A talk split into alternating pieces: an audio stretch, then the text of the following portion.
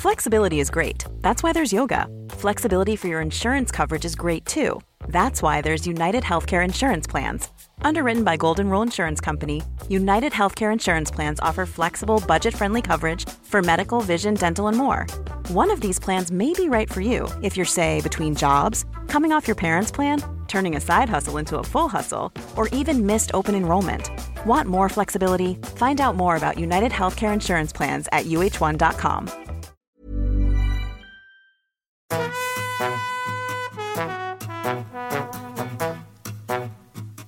estás escuchando De piel a cabeza.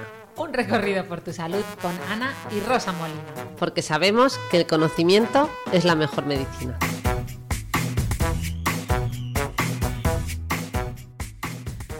Hola a todos y bienvenidos a un nuevo episodio de De piel a cabeza. Hola Rosa, ¿cómo estás? Hola Ana, aquí en la cuesta de enero, de vuelta con un tema que habíamos dejado a medias. Efectivamente, tenemos que, seguir hablando de, vamos a, a, continuar con el tema del consumismo y en concreto en este episodio vamos a repasar las estrategias que utiliza la publicidad para un poco llegar a nuestro, a nuestro inconsciente y a nuestro consciente también muchas veces. Pero todas esas estrategias que utiliza y también vamos a ver nosotros estrategias, valga la redundancia, que podemos utilizar para escapar ¿no? de, ese pozo sin fondo que a veces llega a ser el consumo desmedido para protegernos un poco porque al final ese consumo desmedido muchas veces no nos trae salud, sino que nos la quita. Así que vamos a reflexionar eh, sobre este tema, ¿no? Que al final forma parte de nuestro día a día y lo tenemos tan interiorizado que a veces no nos damos ni cuenta, ¿no? Hay un tipo de publicidad a la que estamos expuestos que es casi invisible y que mencionaremos hoy, como también ya anticipamos en el episodio anterior. Efectivamente, pero Rosa, antes de comenzar hablando de todas estas estrategias que utiliza la publicidad, hay que entender un poco también qué, es exactamente una agencia de publicidad o de relaciones públicas, que muchas veces son las que están detrás de estos anuncios, ¿no? No lo digo como algo malo, simplemente son las que, las que generan esto, ¿no? Digamos que para poder entender mejor cómo funciona la publicidad hay que entender primero qué es una agencia de publicidad o relaciones públicas. Digamos que su labor principal es influenciar la opinión pública sobre algo, ¿no? Digamos que para que podamos influenciar la opinión pública, primero debe haber al menos una opinión. Así que el origen de las agencias de publicidad pues es muy curioso, Rosa. Está en empresarios que cometían irregularidades con sus empresas y para hacer un lavado de, cara, pues terminaban pagando dinero a periodistas que trabajaban en diferentes medios del país para que, para que empezaran a hablar bien de ellos y de sus empresas, ¿no? De cara, para que le hicieran un lavado de cara de, su imagen pública. Pero bueno, lo cierto es que igual que pasó con, con la publicidad, como ya comentamos en el episodio anterior, pues esto pronto quedó al descubierto. Digamos que todos sabemos muy bien que se pilla un mentiroso antes que un cojo y que esto a largo plazo es pan para hoy, hambre para mañana y esto pronto dejó de funcionar. Y de hecho, el que cambió todas las reglas del juego, y esto lo cuenta muy bien en su libro Luis Castañeda Soto, en su libro Un negocio llamado Mente, pues fue Led Betterly, que él fue un, personaje clave en toda esta narrativa porque se dio cuenta de que la gente no quería ocultismo, no quería negación de los hechos, la gente quería transparencia. Esto hoy en día lo tenemos como muy claro, pero en esos momentos no, no estaba aún definido, ¿no? Y esta forma de afrontar los escándalos a través de la transparencia, gracias a él, empezó a calar, ¿no? Eh, fue, los, fue el primero que que se le ocurrió dejar entrar a periodistas a, la zona de conflicto, ¿no? O a llamar a los periodistas ante, ante una polémica con una empresa, ¿no? Digamos que él se dio cuenta que si era el primero en contar la historia a los medios, pues ellos mismos podían hacer una narrativa guiada en base a sus propios intereses, me refiero a la empresa, y era mucho más eficaz que seguir negando los hechos como antes, ¿no?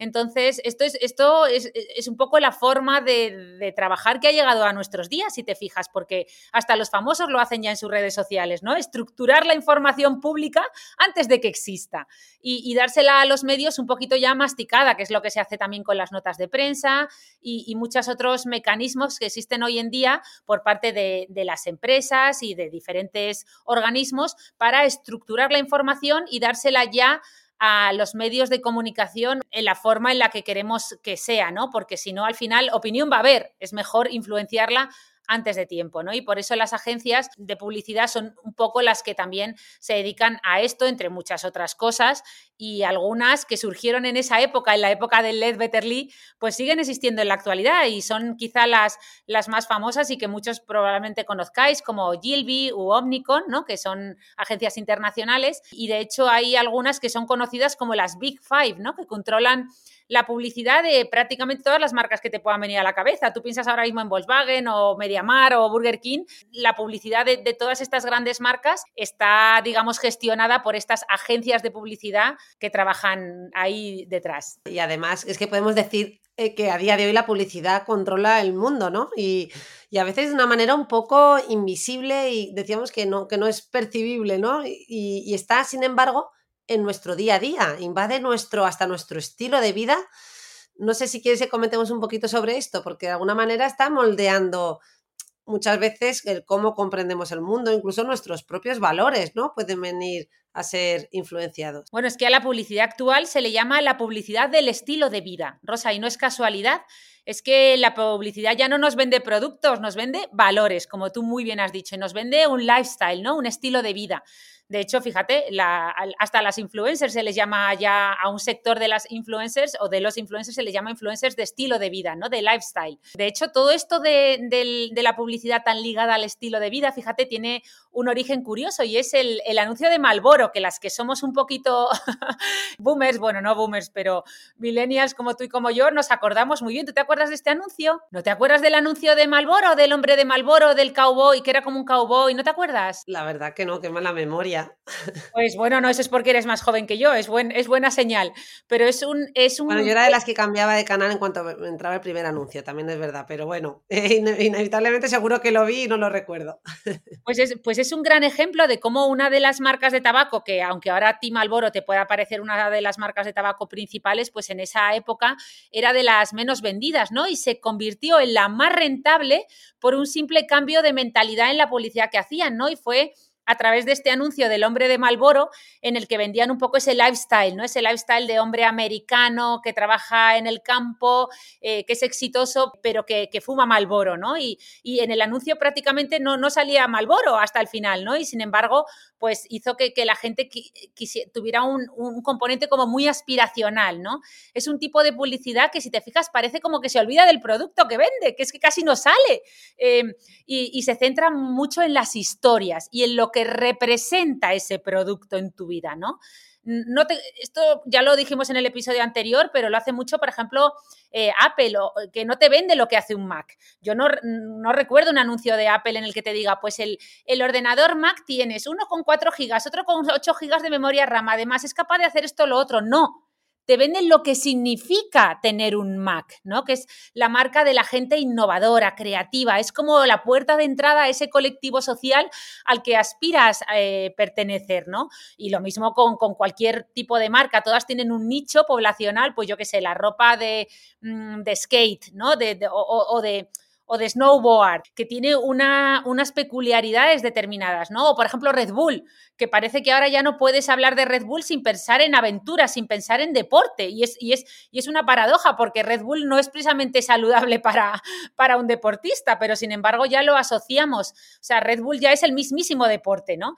Entonces, para colmo a todo esto, le sumamos la globalización que ha provocado una publicidad que, parece que está, como dice Luis Castañeda en su libro, me gustó mucho, que parece que está tomando esteroides porque ahora ya es la locura y ahora ya encuentras pues Coca-Cola. Yo hace poco estuve en, en, Perú y en la mismísima plaza más importante de Lima, eh, perdón, de Cuzco, te encontrabas allí un McDonald's, ¿no? Y esto es algo que, se debe un poco a, la globalización o Uber. Yo decía, cuando llegué a Lima me dicen, no, coge tu Uber. Digo, ¿tú te crees?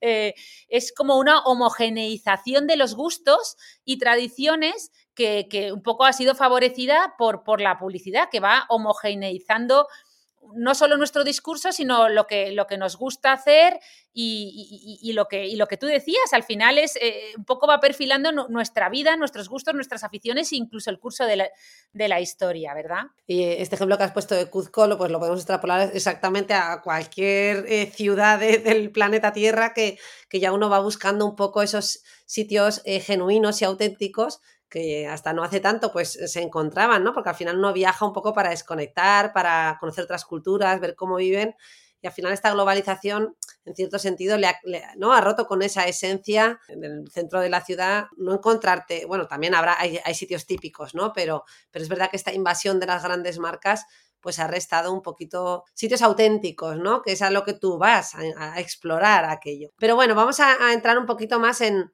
en, esas estrategias que tú avanzabas, que utilizan precisamente para pues meterse ¿no? Eh, en, en, nuestras mentes y en esas partes no tan conscientes, ¿no? ¿Qué podemos contar de esto? ¿Cuáles son las estrategias más utilizadas y cómo podemos estar alerta a ellas? Pues mira, efectivamente, la, de, esto, de esto vamos a hablar sobre todo en el episodio, de las estrategias que utiliza la publicidad hoy en día para un poco llegar a, nuestra mente, ¿no? Y que terminemos no dándonos siquiera cuenta, como decíamos antes, de que, de que nos están vendiendo algo, ¿no? digamos que cuando la publicidad empezó, como repasamos en el episodio anterior, pues muchas veces incluso engañaban con pseudociencias, con, con, con reclamos completamente ilegales, con persuasión, con mucha manipulación, ¿no? Hoy en día ya no es así, de hecho esto ya sería ilegal, ¿no? Pero sí que, sí que es verdad que hacen un poco de magia. Ahora veremos cómo. Digamos que el 80% rosa de los productos que nos quieren vender o que nos venden en nuestro día a día, pues no tienen grandes elementos que los hagan muy diferentes del resto, ¿no? Pues yo siempre lo digo, entre un cosmético de ácido hialurónico y otro, pues no hay gran diferencia si está bien formulado, ¿no? Entonces, ¿qué pasa? Que hay que hacer mucha gimnasia mental por parte de estas agencias de publicidad para que parezca que hay un mundo entre un producto y otro y que tú elijas uno y no otro, ¿no? Como bien explica Luis en su libro, pues eh, que pone un ejemplo muy bueno, que es el de cereales. Si hiciéramos una cata a ciegas de cereales, pues no lograríamos encontrar mucha diferencia entre a lo mejor unos cereales del, voy a nombrar la marca Kellogg's, no por nada en concreto, sino porque quizás son los más conocidos, y una marca blanco, por ejemplo, la de Hacendado de Mercadona, ¿no? O, lo mismo puede pasar con el agua embotellada, con el café muchas veces, el vino, que todos nos reímos muchas veces porque yo creo que a todos nos ha pasado, o la famosa batalla, ¿no? Coca-Cola versus Pepsi, que de hecho Pepsi se hizo famoso gracias a haciendo a, hacer un anuncio de una cata ciegas, ¿no? Entre Coca-Cola y Pepsi y, y mucha gente pues elegía Pepsi, ¿no? Entonces, la mayoría de personas con los ojos vendados, por mucho que se nos llene la boca pensando que no, pues no sabríamos distinguir un producto de otro. Entonces, la publicidad justo tiene que diferenciar lo indiferenciable, tiene que conseguir atribuir propiedades especiales a algo que, bueno, pues muchas veces no lo tiene. Y lo mejor para esto es lograrlo a través de la asociación con valores y con modos de vida, ¿no? Con estilos de vida deseables, como ya hemos dicho. Es decir, los cereales ya no van a ser un simple cereal, sino tu puerta de entrada a una vida fitness, ¿no? Que es muchas veces lo que vemos en los anuncios de, de Special K que, sale una chica bailando, haciendo deporte y no te hablan del cereal en sí mismo, ¿no? O, Activia, que se ha convertido en, la clave de tu sistema inmunológico, ¿verdad? No te dicen que es yogur con, con, edulcorantes o con azúcar, sino que te hablan de tu sistema inmune, ¿no? Y, ¿no? y no les culpo por ello, es que imagínate si te dijeran, la verdad, menudo aburrimiento, si te dijeran, este cereal que nosotros vendemos es casi, casi, casi igual que este otro cereal, pero bueno, fíjate, es que el nuestro cruje un poquito más. pues la gente es que se moriría del aburrimiento, ¿no? A todos nos gusta ver pues estos anuncios de la gente haciendo deporte, que además suele ser gente pues obviamente muy atractiva y con entornos muy bonitos, ¿no? Entonces no te dicen ninguna mentira, eso sería ilegal, ¿no? Imagínate que te dijeran que los cereales pues eh, cambian de color o que vuelan. No, no te, no, te pueden decir eso porque es mentira. Pero muchas veces te dicen cosas que no se pueden probar, ¿no? Por ejemplo, muchas veces, esta es la hamburguesa la mejor del mundo o esta crema es la favorita de los dermatólogos. Bueno, a ver, ahora prueba tú eso, Mari Carmen. ¿Cómo vas a probar si una crema es la favorita o no de los dermatólogos eh, a lo largo de todo el mundo? Es imposible, ¿no? Entonces, Muchas veces incluso hay estudios detrás, ¿eh? estudios un poco de pacotilla. Por ejemplo, detrás del anuncio de HIS, y esto lo puedo contar porque, bueno, es, de, es público, que no sé si te acuerdas, había un anuncio de HIS en la tele que decía 9 de cada 10 dermatólogos lo recomiendan, ¿te acuerdas? Sí. Bueno, pues ese anuncio se, basaba en una encuesta, pues los dermatólogos cuando vamos a congresos, pues hay stands de la industria, ¿no? Para que nosotros conozcamos sus productos. Entonces nos dan sus productos y muchas veces antes de darte el producto te pasan, pues en, en concreto en este eh, congreso americano de la Academia Americana de Dermatología, creo que era, perdón si me equivoco, pues nos pasaban una pequeña encuesta antes de darte el producto que te decían, ¿tú recomendarías eh, los productos de H&S o recomendarías tal champú?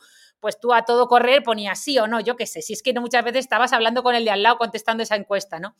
Pues, pues era una encuesta real, es decir, H&S no estaba mintiendo, pero bueno, ¿qué validez tiene una encuesta hecha quizá de esa manera, ¿no? Entonces, otro ejemplo mm, que pone Luis en su libro son los perfumes. O sea, los perfumes rosas son algo tan abstracto y tan subjetivo. O sea, el olor de una fragancia es tan difícil de expresar con palabras que lo que se hace es vender un valor mm, del, del imaginario colectivo, ¿no? Muchas veces se juega con la sensualidad con, lo que puede provocar eh, en tus emociones, pero, pero realmente es algo muy subjetivo y cada uno va a interpretar una fragancia de una manera, por lo tanto no se puede probar si es así o no. Y lo mismo, pues yo que sé, con las zapatillas. ¿Qué hace Nike con las zapatillas de correr? Pues se basa en la superación.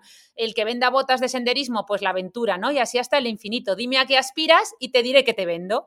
Eh, es que es verdad. Y encima ahora, hoy en día, Big Data, pues es mucho más fácil, porque claro, hay muchos estudios sociológicos que precisamente su trabajo es esto, ¿no? Ver qué, quiere, a qué aspira el consumidor. Yo misma, ¿eh? yo misma muchas veces los laboratorios pues digamos que contratan eh, la labor de científicos o de dermatólogos en lo que se llaman focus group. Pues muchas marcas de cosmética lo hacen para que nosotros les, un poquito les contemos cómo en nuestro día a día conocernos mejor, conocer mejor a los dermatólogos qué hace que, recomendemos un producto frente a otro y en base a eso ellos pues adquieren insights y datos que luego utilizan. Qué interesante todo, ¿eh? la verdad que, que, merece la pena esta reflexión. De hecho, escuchándote hablar, yo estaba pensando también en el tema de los superestímulos, ¿no? O el estímulo supernormal que son estos estímulos que provocan una respuesta exagerada. No sé si eh, has oído, bueno, sí que lo has oído porque además lo comentamos en, el episodio este autor Pablo Malo. Sí, efectivamente, me acuerdo, me acuerdo de lo leí en el libro de Pablo Malo y a ti te lo he escuchado también. Comenta como al final, eh, bueno, como el propio nombre indica, los estímulos supernormales, eh, pues, bueno, primero se los debemos al premio Nobel de Fisiología Nico Timbergen, que de hecho pertenece a una familia donde hubo dos premios Nobel, también su hermano. Y estos estímulos suelen ser diseñados para aprovechar las respuestas innatas, ¿no? instintivas de un organismo, ¿no? Y están relacionados con la sobreestimulación de, por ejemplo, de algunos comportamientos. Los estudios que menciona Pablo Malo, eh, pues son eh, en la naturaleza, ¿no? En los animales, por ejemplo, pone el ejemplo de los peces espinosos de color rojo que tienen en la parte inferior de su cuerpo y cómo ese color rojo desencadena la agresión territorial entre los machos. Pues bien, en los estudios que hicieron, manipulando peces falsos de madera, se observó que esos estímulos artificiales con colores rojos mucho más brillantes e intensos podían superar las respuestas a estímulos naturales, ¿no? De tal manera que los machos atacaban peces falsos con color rojo más brillante que los otros. Y estos experimentos de alguna manera nos ayudan a entender cómo todos estos estímulos visuales en el mundo eh, animal, ¿no? Con rasgos acentuados, pues vienen a, a intensificar las respuestas comportamentales. Pongo otro ejemplo, también el de los huevos de gansos eh, y pájaros. Lo que hicieron en este caso fue pintar huevos falsos de un azul más llamativo que los reales. ¿Y sabes lo que se observó? El que las aves preferían incubar los huevos falsos, incluso si pues eran más grandes y, resbaladizos. Es decir, ese estímulo, ¿no? digamos, acentuado, resultaba más atractivo y modificaba, terminaba modificando su comportamiento. Pues esto en la sociedad actual también lo vemos. ¿Se te ocurre algún estímulo súper normal así que te venga a la cabeza? Bueno, las redes sociales, los, con todos los filtros, con, con toda. O sea, es imposible competir con la vida real. O sea, yo cuando estoy mucho consumiendo redes sociales, luego quedo con amigos y me aburro. Pero es que digo, claro, ¿cómo va a poder competir una persona normal con, con millones de estímulos en, en redes? Totalmente, bueno, y lo que están haciendo, ¿eh? porque yo veo que, que, el, que van cambiando, cada día hay una novedad en el sistema eh, que es para tenerte ahí más tiempo, ¿no? Ahora han sacado una cosa que no la he leído bien, pero viene a decir algo así como que, que puedes alcanzar una serie de insignias y ponerte una serie de retos y entonces te dan como pequeñas medallas. O, ah, Claro, es que encima la gamificación, ya sabemos que al ser humano le encanta el humor y le encanta el juego, entonces si encima gamificas las redes sociales ya ni te cuento. Sí, sí, total. Y eso me recuerda de hecho a otro, ya no en el mundo de redes sociales, sino en el mundo real, creo que, esto ya lo hemos comentado aquí, pero lo vuelvo a mencionar porque me resultó impactante. Un súper estímulo que me pareció muy claro fue en un centro comercial eh, pues había una bolera y toda una serie de maquinitas de juegos. Bueno, mis hijos eran pequeños y la intención era ir a la bolera, pero como no podíamos, nos pusimos a jugar en una mesa de, no sé cómo se llama este juego, que hay una ficha flotante sobre una superficie y tú intentas meterle gol al contrario con, como si fuera una mesa de ping-pong, pero con una ficha deslizante, la cuestión es meter la ficha en el lado contrario. Bueno, metimos eh, un euro o la cantidad que fuera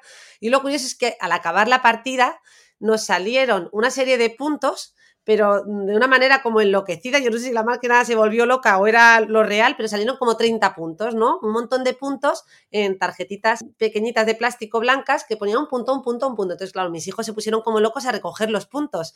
Y era como esa ganancia, ese refuerzo positivo de me ha tocado un premio, pero además no un premio de un solo punto, sino multiplicado por 30. Y claro, esto en el fondo no deja de ser algo que, refuerza mucho ¿no? ese, ese sistema de, mm, de, refuerzo dopaminérgico en el que queremos más. Claro, tú dices, me han tocado 30 puntos, pues mis hijos ya como locos buscando en qué maquinita jugar, a ver qué les daba con esos puntos y cuántos puntos más necesitaban para conseguir algún premio. Pero bueno, estos eh, quizás eh, podemos pensar en otros ejemplos más cotidianos, bueno, cotidianos son los otros, ¿eh? pero eh, más al alcance de la mano, por ejemplo, de nuestra nevera con los alimentos ultraprocesados, ¿no? Con altos niveles de grasas, azúcares, sabores artificiales eh, que superan la palatabilidad de los alimentos naturales, ¿no? O esos bollos de chocolate rellenos de chocolate helado con chocolate fundido, con extra de chocolate al toque de sal y vainilla. O sea, de hecho, se llama bomba, ¿no? Le llaman bomba de. muchas veces a los postres, estos que son chocolate con chocolate con chocolate, ¿no le llaman bomba de chocolate o algo así? Sí, sí. Claro, pues no deja de ser también otro súper estímulo, te resulta mucho más atractivo, ¿no? Encima con, chocolate helado, con chocolate fundido. En fin, también lo podemos ver en, en, los dibujos animados, ¿no? En estos personajes manga que les ponen los ojos gigantes y resaltan así sus expresiones faciales y emocionales, ¿no? O también sus proporciones corporales. ¿Cómo son esas proporciones tan exageradas? Totalmente. sin duda alguna, ¿no? Pues mm, mucho más eh, atractivos. El problema es que todos estos superestímulos creados artificialmente, pues pueden tener efectos negativos, ¿no? Como una sobreestimulación de ciertos comportamientos que nos lleven a problemas de salud o a problemas conductuales, ¿no? Como efectivamente los que hemos mencionado en las redes sociales, ya sabemos que al final podemos llegar a tener problemas con esto o con la propia pornografía, ¿no? Al final con el problema de la pornografía, el problema que tenemos es que la gente deja de tener interés, como tú bien has mencionado antes con las redes sociales, por el sexo real, ¿no? O ya no le resulta tan atractivo, le puede resultar incluso aburrido. Totalmente. De hecho, Rosa, ahora que estabas diciendo justo lo de los estímulos supernormales y poniendo ejemplos, eh, sin ofender a nadie, que nadie se ofenda, pero si tuvieras que elegir una cultura o yo que sé, o un país, por decirlo de alguna manera, donde todo es un súper, bueno, o digamos que son el paradigma o el, eh, el ejemplo princeps de, estímulo supernormal, ¿con qué cultura te quedarías o con qué país? Eh, no sé, Di, no me quiero ah, arriesgar. Ah, bueno. pues si has dudado es bueno. Eh, no, no, yo iba a decir Estados Unidos, que allí todo es un súper estímulo, pero es que allí siempre es, lo hemos nombrado alguna vez, pero el, el, parque de atracciones más grande del mundo, el, la comida, yo qué sé, yo me acuerdo cuando íbamos a trabajar a Estados Unidos en verano, ¿te acuerdas que éramos monitoras de campamento durante toda la carrera? Que cuando yo volvía a España todo me sabía mal, porque aquí todo tenía menos azúcar, me tomaba un helado aquí decía, ay Dios mío, qué soso. En Estados Unidos todo, todo estaba más dulce, más salado, tenía más grasa, era más grande, eh, ¿verdad? Era como, no sé, o por lo menos a mí.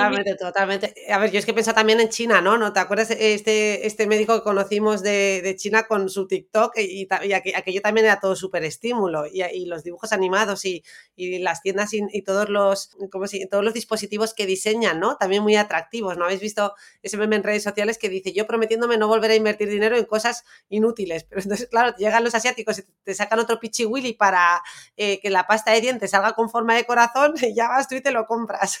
es que no has explicado bien. Fuimos hace poco a una especie de, digamos, de focus group, por decirlo de alguna manera, con divulgadores científicos de todo el mundo, ¿no? Y en concreto, claro, a Rosa y a mí el que más nos impactó eh, digamos, en, en, el mundo online, ¿eh? estoy hablando de divulgadores científicos online.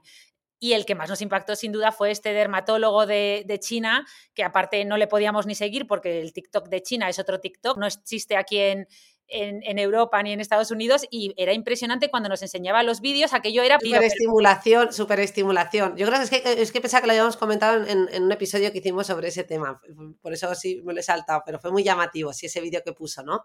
Con todo tipo de sonidos. Como un videojuego, de hecho, él nos confesó que grababan el vídeo, pero luego lo ponían a uno y medio por, es decir, lo publicaban en modo rápido porque si no la gente no los veía. Y era, era eh, sonidos por todos lados, como si fuera un video, sonidos de videojuego, él hablando súper rápido, imágenes a todo correr. O sea. Flexibility is great. That's why there's yoga. Flexibility for your insurance coverage is great too. That's why there's United Healthcare Insurance Plans. Underwritten by Golden Rule Insurance Company, United Healthcare Insurance Plans offer flexible, budget friendly coverage for medical, vision, dental, and more. One of these plans may be right for you if you're, say, between jobs, coming off your parents' plan, turning a side hustle into a full hustle, or even missed open enrollment. Want more flexibility? Find out more about United Healthcare Insurance Plans at uh1.com. Say hello to a new era of mental health care. Cerebral is here to help you achieve your mental wellness goals with professional therapy and medication management support. 100% online. You'll experience the all new Cerebral Way, an innovative approach to mental wellness designed around you. You'll get a personalized treatment plan from a therapist, prescriber, or both in a safe and judgment free space. Your cerebral therapist or prescriber will outline a customized plan with clear milestones along the way so you can get to feeling your best. With Cerebral, you're not alone in your mental health journey. We're here to empower you to live a fulfilling life. So take that first step towards a brighter future and sign up today at cerebral.com slash podcast and use code ACasts to get 15% off your first month. Offer only valid on monthly plans. Other exclusions may apply. Offer ends July 31st, 2024. See site for details. Era que, que impresionante, impresionante. Sí, sí, sí, era impactante, impactante. Pues fíjate que otro estímulo súper normal que menciona Pablo Malo en su blog es el tema de los programas de cotilleo. Este también me parecía como muy gracioso, ¿no? Porque al final el ser humano es un animal social y para su supervivencia, pues el mundo social es mm, importantísimo, ¿no? Saber quién está aliado con quién, quién se acuesta con quién, quién odia a quién. Él dice, de quién te puedes fiar y de quién no. Todo esto es algo fundamental. Aquellos que tenían una buena información social la podían utilizar en su propio beneficio, ¿no? Y el que navegaba mejor el mundo social dejaría más copias de sus genes de alguna manera. Así que él concluye que el cotilleo es universal y que esa avidez por la información social podemos considerarlo un instinto y las televisiones están haciendo uso ¿no? de, este, de, estos instintos eh, al, estilo, al estilo estímulo supernormal con programas como pues, Gran Hermano y otros que podamos mencionar. Totalmente de acuerdo. De hecho, Rosa, no sé si quieres compartir, aprovechando que estamos a principio de año, no sé si quieres compartir algún propósito de año nuevo, pero que conste que uno de mis grandes propósitos para este año es intentar ser consciente de, cuándo estoy criticando, es decir, intentar no hablar de los demás, especialmente para, para criticar, porque muchas veces cuando alguien critica dice más de esa persona que está criticando que, de, que del otro. Y por eso me he propuesto este año, no sé tú, pero yo uno de mis grandes propósitos es cotillear menos y, desde luego, si cotilleo, que no sea con críticas aunque es difícil, pero tú que tú la parte positiva de las personas. Mm. Pues te diré que yo no sé si influenciada por toda esta oleada que hemos hecho casi los profesionales de salud mental de no ponernos tantos objetivos, que no me he propuesto mucho. La verdad que he llegado además últimamente a un equilibrio bueno y, más bien mi propósito es mantener ¿no? este equilibrio de, salud, conjugar vida familiar, amistades y vida social con, eh, pues, eh, con salud, con trabajo y, y, encontrarme bien, ¿no? Oye, pues perdón que hemos abierto un pequeño paréntesis, pero volvemos a, volvemos a las estrategias de, la industria, que me quedan unas poquitas por comentar, porque tú has dicho al principio que era como, como una publicidad o una industria invisible, que se colaba en nuestras vidas, ¿no? Y es que de hecho, hay una estrategia de la publicidad que es precisamente esta, lo que se llama el product placement o el, o el emplazamiento de producto en, en, el día a día. Por ejemplo, esto es muy típico, todos lo hemos visto en series o películas, ¿no? De hecho, fíjate, eh, pues bueno, todos sabemos, no sé, es que ahora no me sale, pues yo, yo qué sé, en Sexo en Nueva York, por ejemplo, pues muchas veces están pues los famosos Manolo Blahnik o, bueno, eso ya fíjate que hay dudo de si es product placement, pero bueno, seguro que en muchas mm, series y películas habéis visto cómo beben casualmente Coca-Cola, ¿no? Esto no es casualidad que salga la, la Coca-Cola, eh, es product placement, ¿no? O emplazamiento de producto. De hecho, Luis en su libro cuenta como George Lucas, cuando le propusieron dirigir Star Wars, él rechazó un sueldo de 500 mil dólares por dirigir Star Wars a cambio de quedarse con la propiedad de todo el merchandising que generase la película. Eh, y eso que en aquella época lo del merchandising casi ni se conocía, ¿no? Bueno, pues en los 35 años que han pasado, Rosa, el merchandising de Star Wars ha generado 12 mil millones de dólares. Imagínate si se hubiera quedado solo con los 500 mil dólares que, le ofrecían, ¿no? Entonces, este product placement y también el merchandising, que, que es un producto un poco similar, paralelo, no es exactamente lo mismo, pues es, muy importante, aunque no siempre encaja bien, porque claro, tú nunca, tú no puedes meter una Coca-Cola en una película ambientada en Roma, ¿no? Es decir, tienes que hacerlo bien, ¿no? Si no, un poco la, la película que pierde credibilidad. Entonces, como esto no siempre es posible, pues para solucionar esto, las marcas también han creado el famoso branded content, con el que seguro estás familiarizada, que es un contenido, ah, eh, digamos, audiovisual en general de entretenimiento que se hace desde la propia marca. Es decir, ya no se intenta encajar la marca en la televisión o encajarla en una serie o en una película, sino que la propia marca hace contenido de marca, ¿no? y, por eso tienes podcasts que son eh, hechos por marcas, pues por ejemplo, pues hace poco participé en el de Bella Aurora, es, una marca de cosméticos, pues ellos han decidido hacer su propia marca, o tú fuiste también como yo al de Revlon, ¿no? Eh, muchas veces hacen incluso miniseries o, vídeos, ¿no? ¿Qué más? ¿Qué más estrategias utiliza la, publicidad? Pues mira, eh, uno que tú conoces muy bien, el de contratar famosos que hagan de embajadores de marca, ¿no? O de brand ambassadors, como le llaman los americanos. Esto es un poco jugar con el efecto halo, es decir, a los seres humanos nos gusta relacionarnos con humanos y nos gusta que las caras, o sea, que las marcas tengan cara, ¿no? Entonces, cuando esto no es así, pues ¿qué hacen las marcas? Le ponen a un famoso, ¿no? Y, además así le ponen a una cara que en general funciona bien y que nos gusta, ¿no? Por eso cuando piensas en la marca Kia, pues ves muchas veces a Rafa Nadal, o si piensas en los relojes Viceroy, pues ves la cara de Fernando Alonso, si piensas en el perfume de Dior, te viene a la cabeza Charlize Theron, o como no, uno de los paradigmas por excelencia, si piensas en Nespresso, ¿quién te viene a la cabeza, Rosa? George Clooney. Muy bien, ¿ves? Se ha colado, o sea, en tu subconsciente. Se ha colado, mira que veo pocos anuncios.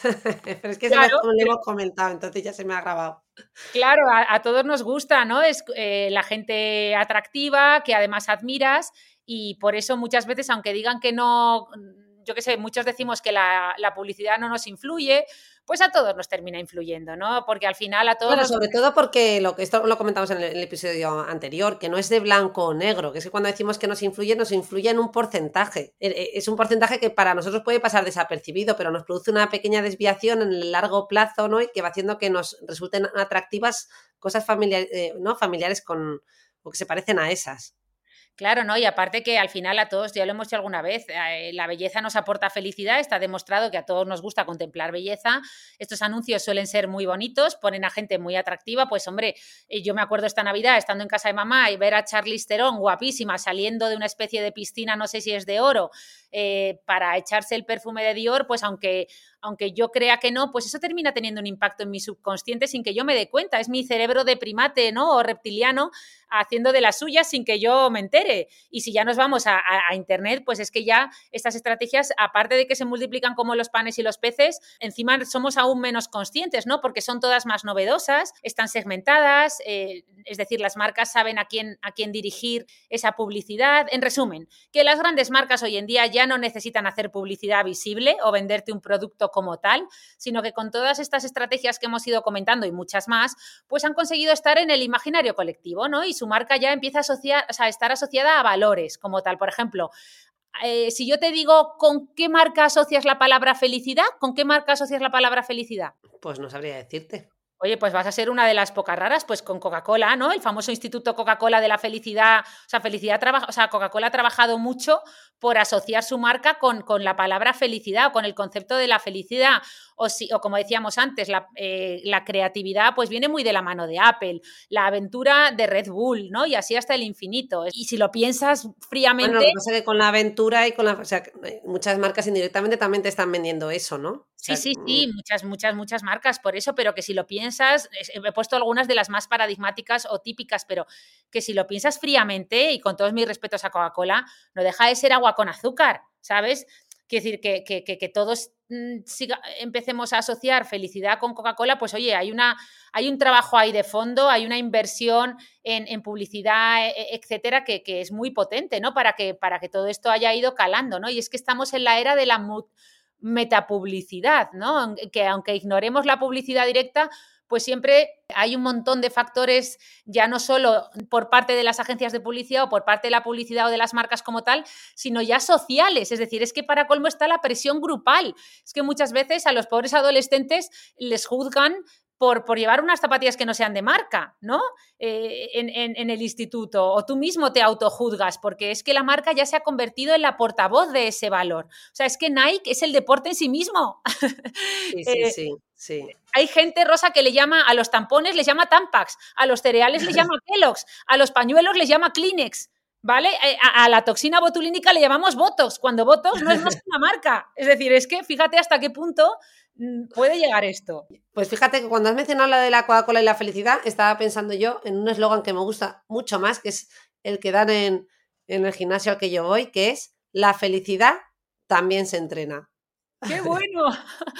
Y ahí no va con ellos, en realidad es un mensaje para ti mismo, ¿no? Y, es verdad que luego vas a entrenar allí, haces ejercicio físico y sales renovado.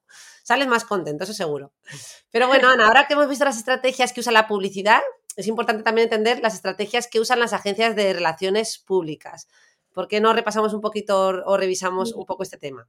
Sí, vamos a repasar, eh, ya hemos visto las estrategias muchas de la publicidad, aunque hay muchas más, vamos a ver las de las agencias y luego ya vamos, vamos con alguna solución. Pues mira, efectivamente las estrategias de las agencias de relaciones públicas son muy variadas. Una de las más interesantes o importantes de cómo se cuelan en, los medios mm, eh, ya lo hemos dicho, es a través de las famosas notas de prensa o también del contenido pagado, ¿vale? Digamos, muchas veces mm, hablamos de nota de prensa, no sé si sabes exactamente qué es. Si yo te digo, ¿qué es una nota de prensa? ¿Sabrías decirme exactamente qué es? Bueno, no sabría escribirlo técnicamente, pero sí, ahora que hemos publicado cada una un libro, ¿no? claro, pues básicamente son, digamos, que las, eh, tú como yo te habrás dado cuenta de que muchas, yo me doy cuenta que a veces los medios, o sea, yo, por ejemplo, tengo activado el Google Alerts para que me vayan llegando cada día, pues, cuando se me nombra en los medios, ¿no? Me llega automáticamente. Y muchas veces mm, me doy cuenta que el 90% de las veces que me nombran en artículos de divulgación sobre salud de la piel, no me ha contactado ese periodista como tal, es decir, directamente ha cogido mi contenido el otro día eh, con, el de, con el de la sentadilla de, Rosalía. La doctora Ana Molina afirma que sentarse, o sea, que ser capaz de sentarse y levantarse del suelo sin usar las manos es un marcador de longevidad, ¿no? Es decir, lo cogen directamente de, de, lo que yo voy publicando en redes sociales. ¿Esto a qué se debe? Pues que, que los medios, al final, si te fijas, tienen mucho trabajo, es decir, tienen que estar, yo desde que estoy en la radio y en la tele me doy cuenta de lo que, trabaja, de lo que se trabaja, no descansan nunca, me decías el otro día, Ana, ¿qué haces el la mañana del Día de Reyes a las 9 de la mañana madrugando para ir a la radio. Claro, digo, es que la radio no trabaja, no hay vacaciones. ¿no? Entonces, tienen que publicar contenido continuamente y muchas veces es que no les da la vida, por decirlo de alguna manera. Entonces, una nota de prensa es precisamente esto. Las relaciones de publicidad aprovechan la necesidad de rellenar contenido que tienen muchas veces los medios de comunicación de forma común para enviarles directamente notas de prensa que les aligeren un poco esa carga de trabajo, ¿no? Eh, estas notas de prensa lo que suelen hacer es, es contenido redactado de una forma tan perfecta que el periodista pueda cortar y pegar sin tener casi que cambiar nada, ¿no? O sea, y según algunos estudios, entre el 40% y muchas veces hasta el 80% del contenido de muchos medios es contenido que se genera a través de notas de prensa, ¿no? Y muchas veces contenido publicitario, es decir, de cada 10 noticias se calcula que 4 muchas veces son publicidad disfrazada de noticia, ¿no? Y bueno, eh, no me refiero a, que, a, una, a, una, página de la revista, yo que sé, Vogue o Cosmopolitan, que, sale un anuncio de perfume, no, eso es un anuncio como tal, sino a directamente, pues, artículos temáticos de la forma correcta de usar un fotoprotector en verano y casualmente al final del artículo, pues recomiendan unos cuantos, ¿no? Pues muchas veces eso es contenido pagado, ¿no?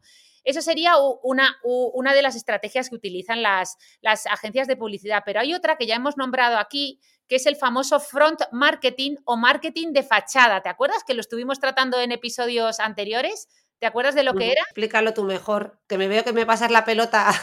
Sí, pues no, pues básicamente, fíjate, esto es una paradoja o un oxímoron, porque aquí lo que hace la agencia de publicidad es generar desinformación de forma premeditada, ¿vale? Es lo que pasó en su día con el tabaco o, con el azúcar. Es decir, cuando, cuando se ve con perspectiva, pues parece muy obvio este front marketing, ¿no? Pero cuando se está viviendo nunca lo es. Vamos a, explicar un poco lo que es. Digamos que cuando hay una alerta muy grande sobre que algo está dañando la salud, como pasó con el tabaco, pues claro, eh, hay, hay, unas, hay unos lobbies, hay unos intereses comerciales muy potentes por parte de las tabacaleras, ¿no? Entonces, no les interesa que, que la opinión pública, ahora ya sí, porque ya es tan obvio y tan sólida la evidencia científica que no queda más remedio que aceptarlo, ¿no? Pero en su día, con todo el tabaco que se vendía, cuando empezaron a salir los primeros artículos, artículos científicos diciendo que eso no era saludable, pues fue una hecatombe, ¿no? Entonces estas, estas marcas contratan a agencias de publicidad para que hagan marketing de fachada o front marketing, que lo que hacen es, pues eh, estas agencias empiezan a generar artículos científicos sesgados para defender los intereses de la marca, en este caso, por ejemplo, del tabaco, también empiezan a pagar a líderes de opinión, a financiar eventos saludables, a colaborar con academias eh, científicas, ¿no?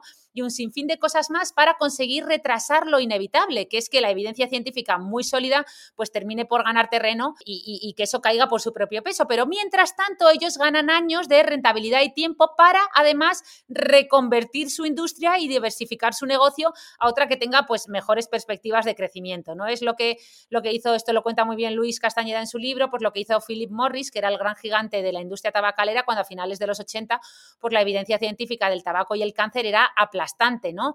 Pues hicieron un poco de marketing de fachada durante unos años y mientras tanto compraron Kraft Foods, que es uno de los mayores fabricantes de comida basura del mundo. Y se pusieron a vender Oreo, Milka, Chips Ahoy, Toblerone, pizzas congeladas y todo lo que te puedas imaginar, ¿no? Y bueno, esto mismo pues ha pasado y, y probablemente seguirá pasando porque además, como bien decía, cuando esto está sucediendo, cuando se está haciendo este marketing de fachada, pues no somos conscientes, ¿no? Porque es como una, una mezcla, hay polémica, no sabes si es que la ciencia no se pone de acuerdo, entonces es, muy difícil y como dice mi jefe, eh, que es muy bruto, bueno, él no es que sea bruto, digo que es bruto el dicho, ¿no? Mi jefe siempre dice, a cojón palpao es muy fácil decir que es macho.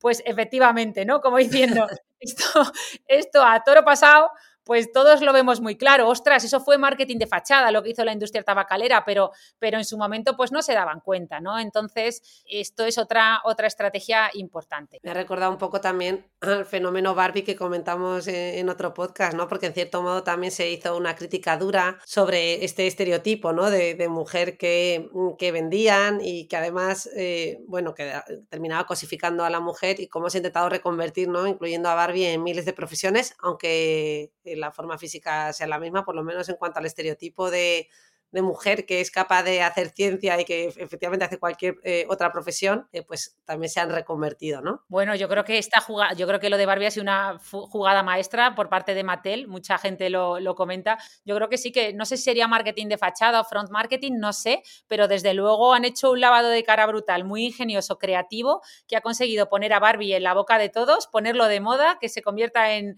en un trend absoluto y que encima mucha gente deje de, de criticarlo, ¿no? Yo creo que este año seguro que se han lo defiendan, ¿no? Yo todavía al final me propuse ir a ver la película, todavía, no la he visto, pero veo a mucha gente que desde que ha visto la película todavía le gusta más o incluso aquellos que lo cuestionaban ahora mm, miran con aprecio a la muñeca Barbie. Y digo, bueno, pues hay que ir a ver la película.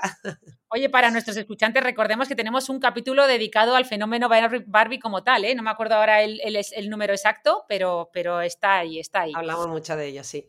Bueno, Ana, y tenemos que ir acabando. Vamos a hablar también de cómo toda esta publicidad al final puede tener, ¿no? Está claro y empieza a quedar patente que puede tener efectos negativos ¿no? en la población. Mira, tres, eh, tres no, bueno, dos conceptos muy rápidos. Los dos principales efectos que tiene la población, por un lado, es crear inseguridad, es decir, a base de vendernos tanta, pues un, ejemplo es Barbie, ¿no? A base de vendernos estos ideales de belleza, estos ideales de valores, para que compremos más y encajemos en el grupo al que queremos pertenecer, pues al final esto tiene una cara B, ¿no? Y es que genera inseguridades entre las personas que no se acercan a estos objetivos, ¿no? Y el principal problema aquí es que todos esos modelos ni siquiera existen como tal es decir, tienen tanta producción detrás, tanto Photoshop, que es que nadie es realmente así, ¿no? Yo misma he estado en producciones de revistas para las cuales eh, pues me han puesto una estilista, una maquilladora, una peluquera, una fotógrafa experta, iluminaciones de película. Luego han elegido las mejores fotos después de haber hecho cientos de ellas. Y luego esas fotos les han puesto Photoshop hasta dejarlas perfectas. Es que yo ni me reconocía, es que no parecía ni yo. Y se nos vende como el camino fácil. ¿Quieres tener esa piel que no es real? Pues eh, no te dicen que comas sano, hagas deporte, duermas bien o te protejas del sol. No, el camino rápido. Compra esta crema Ultra Boost Efecto Lifting Botos y verás resultados visibles en siete días, ¿no? Esto cuando vas siendo adulto lo entiendes algo mejor, pero para un adolescente es que es una bomba de relojería, ¿no?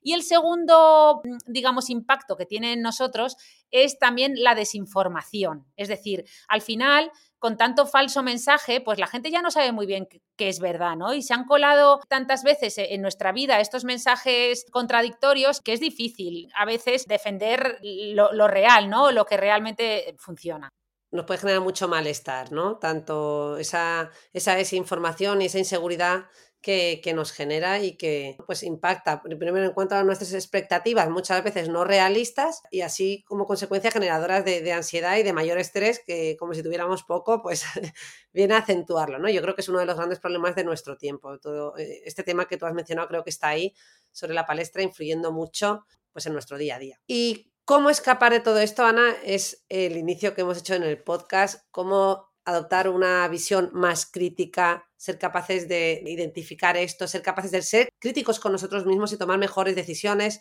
darnos cuenta de cuándo nos están influyendo y realmente a lo mejor no tenemos una necesidad y nos la estamos creando, ¿no? Sobre todo a la hora de las compras, que decíamos que estábamos en periodo navideño y todo el mundo estaba comprando y como casi todos incurrimos en compras con las que no contábamos inicialmente, ¿no? Y, es difícil no caer en esto. Así que vamos a dar una serie de consejos de esos que, que gustan como mínimo orientaciones que puedan ayudarnos. Pues sí, porque mira, yo a veces fantaseo, fantaseo con un mundo sin publicidad, ¿te imaginas? Mucha gente piensa que, es imposible, ¿no? Un mundo en el que navegases por Internet y encontrases las cosas de forma orgánica, sin que hubiera nadie intentando venderte algo detrás, ¿no? Mucha gente piensa que esto no sería eh, eh, viable, ¿no? Que la economía se hundiría, pero los estudios pues sugieren lo contrario, ¿no? Para empezar, el problema medioambiental se solucionaría, ¿no? Como decíamos eh, al principio de del episodio anterior. Pero bueno, más allá de, este debate, pues lo cierto es que, yo creo que todos seríamos más felices. Pero bueno, a corto plazo, ¿qué podemos hacer? Pues mira, de momento, mm, empezar por instalar un bloqueador de anuncios en nuestro navegador. Hay muchos, el más conocido es uBlock Origin.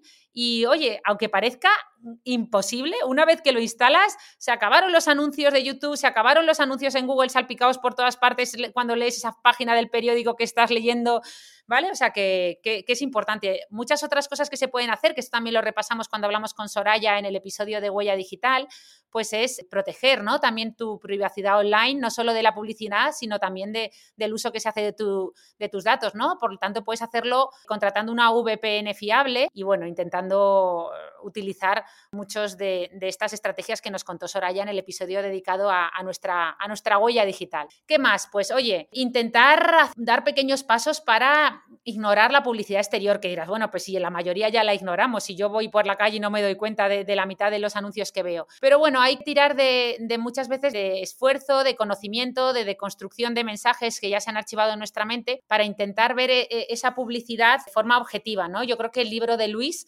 Castañeda Soto, del que, en el que nos hemos basado para hacer este episodio, pues da muchas claves y te, y te, ayuda a entender muchas cosas, ¿no? Y luego hay una cosa que él dice, y con esto termino porque vamos regulín de tiempo, y es que también, oye, la industria publicitaria se podría un poco mejorar o autorregular desde dentro, ¿no? Él, él es publicista y él propone que, que bueno, que, esto sería algo, algo interesante, ¿no? Igual que hace la, industria farmacéutica con farmaindustria, que obviamente no es un sistema perfecto, tiene muchas filtraciones y tiene muchas pegas, pero que de las que podríamos hablar, pero sí que la industria publicitaria podría intentar autorregularse y luchar por, por estrategias que fueran un poquito más saludables para todos, ¿no? Y que no fomentaran este consumo desmedido que, parece que, que no tiene fin, pero que al final lo tendrá de una manera, si seguimos a este ritmo, pues un poco catastrófica para el planeta, ¿no? Ana, y añadir que en el otro episodio mencionamos algunos sesgos, como el sesgo anclaje, entre otros, y que tenerlos presentes pues también nos ayuda a tomar mejores decisiones eh, si estamos en el, caso concreto hablando de compras, pues por ejemplo para controlar más nuestro consumo, ¿no? Eh, adoptar una conciencia más crítica, limitar la exposición, cuando salgamos de compras, tener un listado hecho de lo que realmente necesito y lo que quiero comprar y no comprar porque tal marca es muy cara y hoy está en oferta, porque al final vale, está en oferta, pero te has gastado 100 euros más de lo que pensabas gastarte inicialmente, ¿no? Entonces, bueno, pues considerar tus valores personales, que es lo realmente importante, pues para resistir a la presión de toda esta publicidad, qué es lo realmente importante para mí, qué es lo que yo necesito y ser más prácticos porque muchas veces menos es más. Así que bueno, yo creo que nos despedimos con este mensaje, también escuchamos vuestras propuestas, propuestas tanto de soluciones para, para todo este campo de la publicidad, sino y, también para, para, episodios eh, y de podcast de temáticas que, que, os puedan interesar. Perfecto, y aprovecho a todos que, eh, para, que, para recordaros que si os ha gustado el episodio, pues que nos dejéis cinco estrellitas en cualquiera de las plataformas que nos escuchéis, incluso comentarios, que por cierto ya he aprendido a publicarlos en Spotify, ya, ya los voy publicando todos para que todos podáis leeros, porque da gusto los comentarios que, que nos dejáis, muchas veces muy útiles también para el curso del podcast. Así que gracias, gracias de corazón y nos escuchamos el próximo viernes. Un abrazo. Hasta pronto.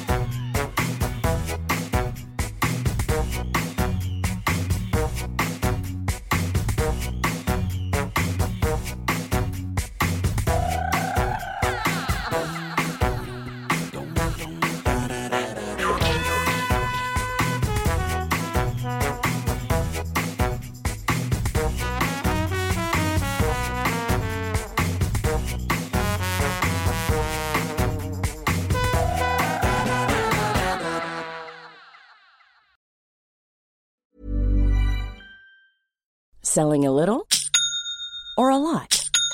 Shopify helps you do your thing however you cha-ching. Shopify is the global commerce platform that helps you sell at every stage of your business. From the launch your online shop stage to the first real life store stage, all the way to the did we just hit a million orders stage.